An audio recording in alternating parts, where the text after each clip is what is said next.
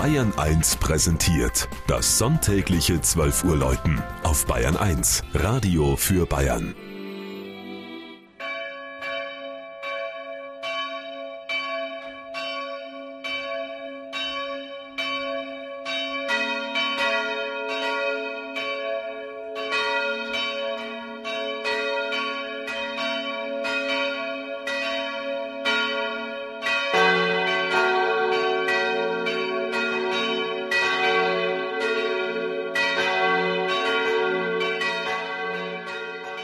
Gesslau in Mittelfranken.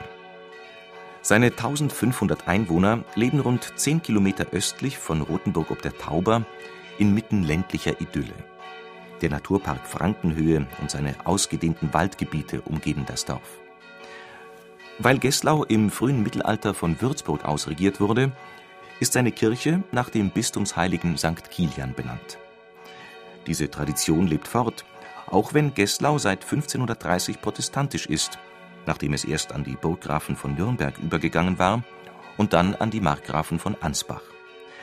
Diese ließen die alte gotische Kirche durch einen 1741 geweihten Neubau ersetzen.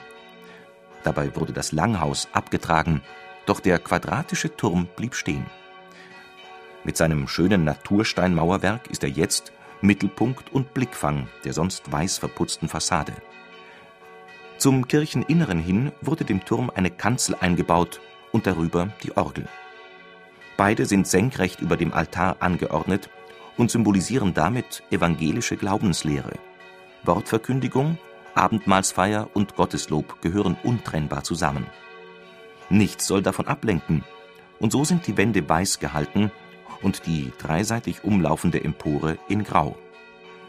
Mit diesem Konzept und einem schlichten Barock, der schon den Klassizismus vorwegnimmt, zeigt sich die Kirche von Gesslau als Frühwerk von Johann David Steingruber.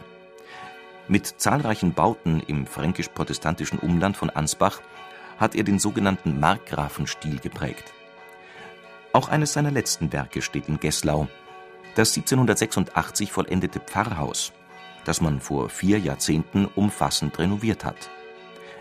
Die Kirche wartet darauf nun schon fast ebenso lang. Jetzt endlich hat der Freistaat Bayern als Baulastträger die Gelder bewilligt, sodass mit jedem Schlag der drei Glocken der ersehnte Baubeginn näher kommt.